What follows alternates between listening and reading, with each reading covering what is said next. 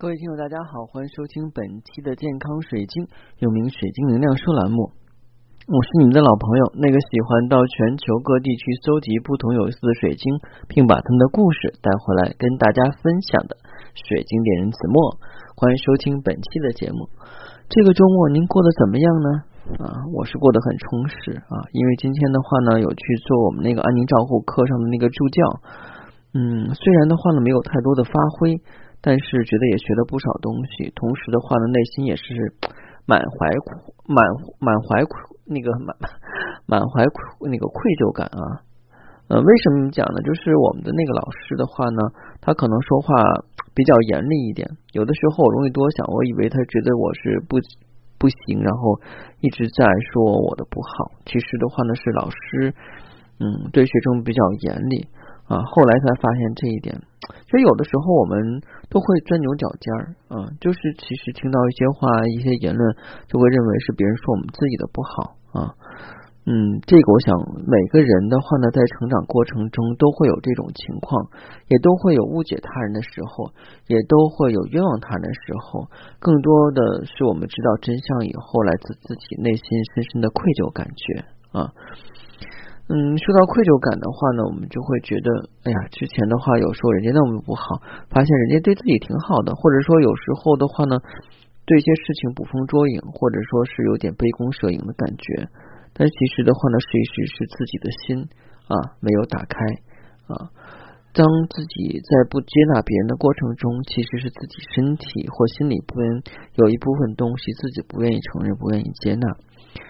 那当然，我不可能，不是不可能，就是其实我不好意思去跟啊那位老师去道歉，但是内心是有怀有愧疚之情的啊。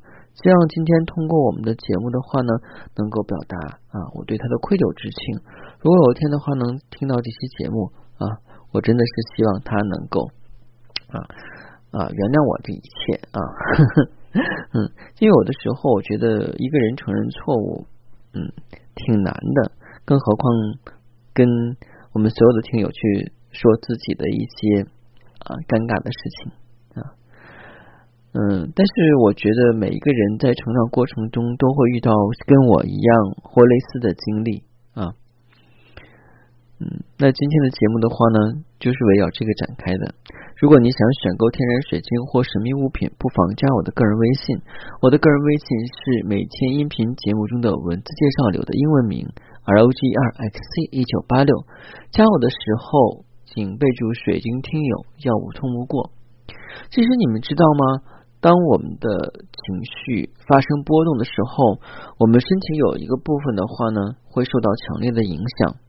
我们经常来说的话呢，很多人是因为生了病，有了病痛感觉或不舒服的症状去看医生，然后医生开药来去疗愈这部分。等病好以后，这部分就不痛了啊。但其实的话呢，我们往深来挖，我们大部分的这些躯体性疾病是来自于我们内心的情绪的波动啊。由于情绪的波动的话呢，到了一定的这个量变，就引发了质变，导致了我们的神经性的这些感官的疼痛啊，然后提醒我们需要吃药了，需要调理身体了啊。但是在这个量变到达质变之前的话呢，它会以一种情绪的话来出现。那这就是我们生命中很重要的一个轮脉，仅次于海底轮的根基轮，是管我们的情绪的。那这个轮脉叫什么名字呢？啊，它不是我们的这个海底轮，因为海底轮是根基轮，它呢叫做脐轮，又叫做生殖轮，又名生产轮啊。它位于我们的腹部。啊，腹部下方啊，大约在膀胱的位置。这个轮脉的话呢，主要掌管的我们的体液，比方说尿液、汗液、精液、唾液啊，呃，以及深受这个轮脉影响的生殖器官啊，以及我们的这个骨盆及脊部的呃脊柱部分的一部分啊。这个轮脉的话呢，是我们七大轮脉的第二轮，叫脐轮，也叫本我轮。这个轮脉所代表的颜色的话呢，一般来讲的话呢是红色啊，是和情绪、情感啊、创造力有关的。呃，并且的话，就像女性的这个孕育生命的这个能量一样，这个脐轮的话呢，其实在我们出生的时候，都大家知道，我们出生小孩要干嘛？要剪脐带，而这个脐带的话呢，就是输送我们婴儿这个能量的管道啊。呃，这部分能量的话呢，其实是代表什么呢？代表的话呢，就是说在我们。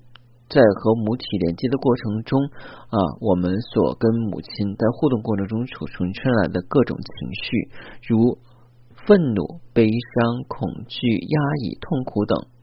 如果我们的情绪总是得不到自由的表达跟流露啊，就会被压制，而它也跟我们的内在小孩有关系。其实，当我们的灵性体进入子宫那一刻，就已经储存了一些全面的信息啊。但是，只有一部分的话呢是有记忆的，多半是潜意识。通过的话呢，我们的催眠或者水晶使用，可以慢慢发掘出来。有一部分灵性比较高的人的话呢，一出生就能忆起前三世的事情啊。但是长大后以后，这部分的记忆会慢慢的消退。当我们陷入其中的问题的时候，我们就会遇到情绪上的障碍。就好比方说，我今天感觉非常深刻的愧疚感，这个愧疚感的话呢，引发我腹部的不适啊。那脐轮一般来讲的话呢，如果开启以后呢，是很厉害的，可以去让我们各种关系去和谐美满滋养，并能够去体恤他人、自信温暖啊，并且让我们拥有这个很强的直觉性。如果脐轮的话呢啊失衡，就会导致我们。偏重于依赖、占有欲强，身体上的内分泌会出现一些毛病。呃，其实我们讲哈，很多人的话呢，气轮不太好，就是因为大家呢的占有欲都是比较强，比较自我啊，这个是我的，那个是我的，这个工资的话发少了，那个薪水的话发不对了，或者是为什么领导让他加职加薪，为什么我就要在这儿在兢兢业业的，然后去做这些苦差事？我们都会有这种念头，而这种念头的话呢，是我们的一种情绪，情绪来自于我们的脐轮失衡啊。那说到奇轮失衡的话呢，我们不得不说一下，我们用七轮脉的话呢，啊，七脉轮来讲的话呢，有一种晶石是我们经常会用到的，在我们市场上的话呢，我们会看到七脉轮石，然后不同的颜色啊，做成的话有金字塔形的，有圆形的，有三角形的。啊，还有水滴形的这种青蛙轮石，有些的话呢是通过摆放，有些是通过佩戴啊。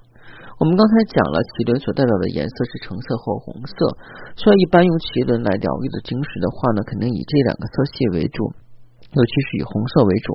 一说到红色的话呢，大家会想到什么？红色的晶石啊，很多人想到第一个是老师红玛瑙，对不对？哎，红玛瑙是。那还有什么呢？老师啊，老师之前有提过什么啊？这个价格不菲的是什么呀？哎，红宝石。一般红宝石来讲的话呢，我们很少就是去选择，因为红宝石比较昂贵啊。对于老百姓来讲的话呢，红宝石并不是一个价廉物美的晶石啊。但是有其他的一些替代品啊，像我们说的这个刚才说的红玛瑙啊，这个。红宝石啊，替啊对红玛瑙石的替代品是什么呢？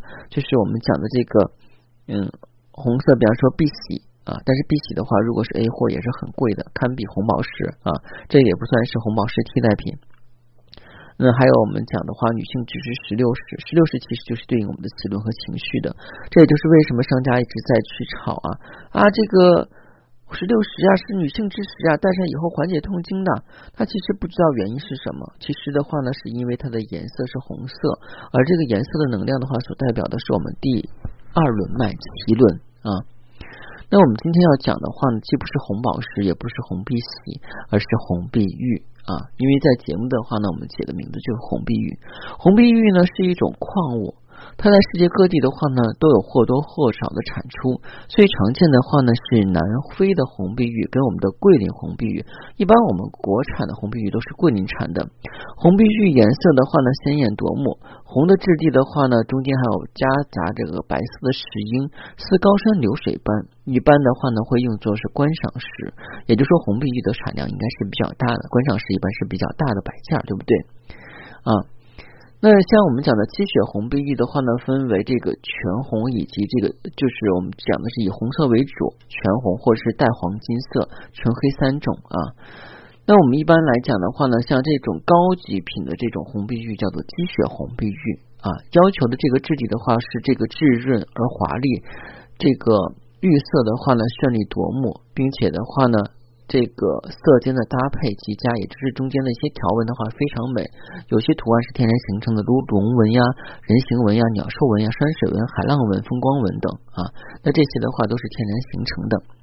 那红玉碧玉的话呢，是属于综合矿物，以红碧玉石英为主，含部分的高价铁跟低价铁。经检测其化学成分是二氧化硅啊，百分之七十到八十啊，氧化铁百分之十到百分之十五，以及其他的成分。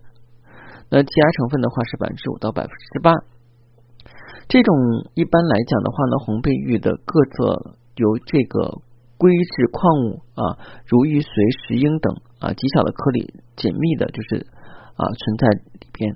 它的硬度的话呢，其实是在六点五到七啊，也就是说的话呢，它的硬度是跟水晶差不多的，水晶是七。嗯，红碧玉的特点的话呢，是因为它是属于高价的这个氧化。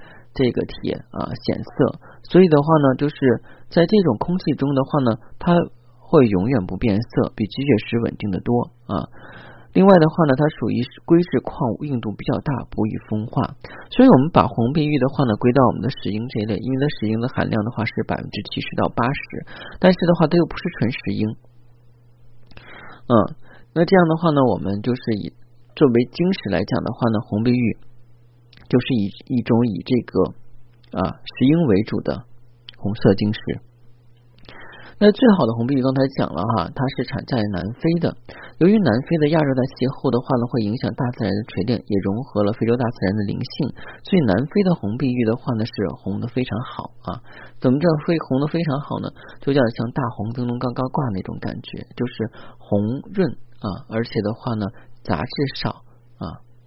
对于红碧玉来讲的话呢，它有的这种特殊作用，就刚才讲了，它能够缓解我们的脐轮的不稳定啊，脐轮不稳定的话呢，会导致我们的情绪状态不佳啊，会冤枉别人，会经常的迁怒于人，而之后的话呢，一旦知道真相以后，会愧疚不已，导致我们情绪的大起大伏，这样的话会导致我们的身体发生很严重的问题，比方说经常性的便秘呀。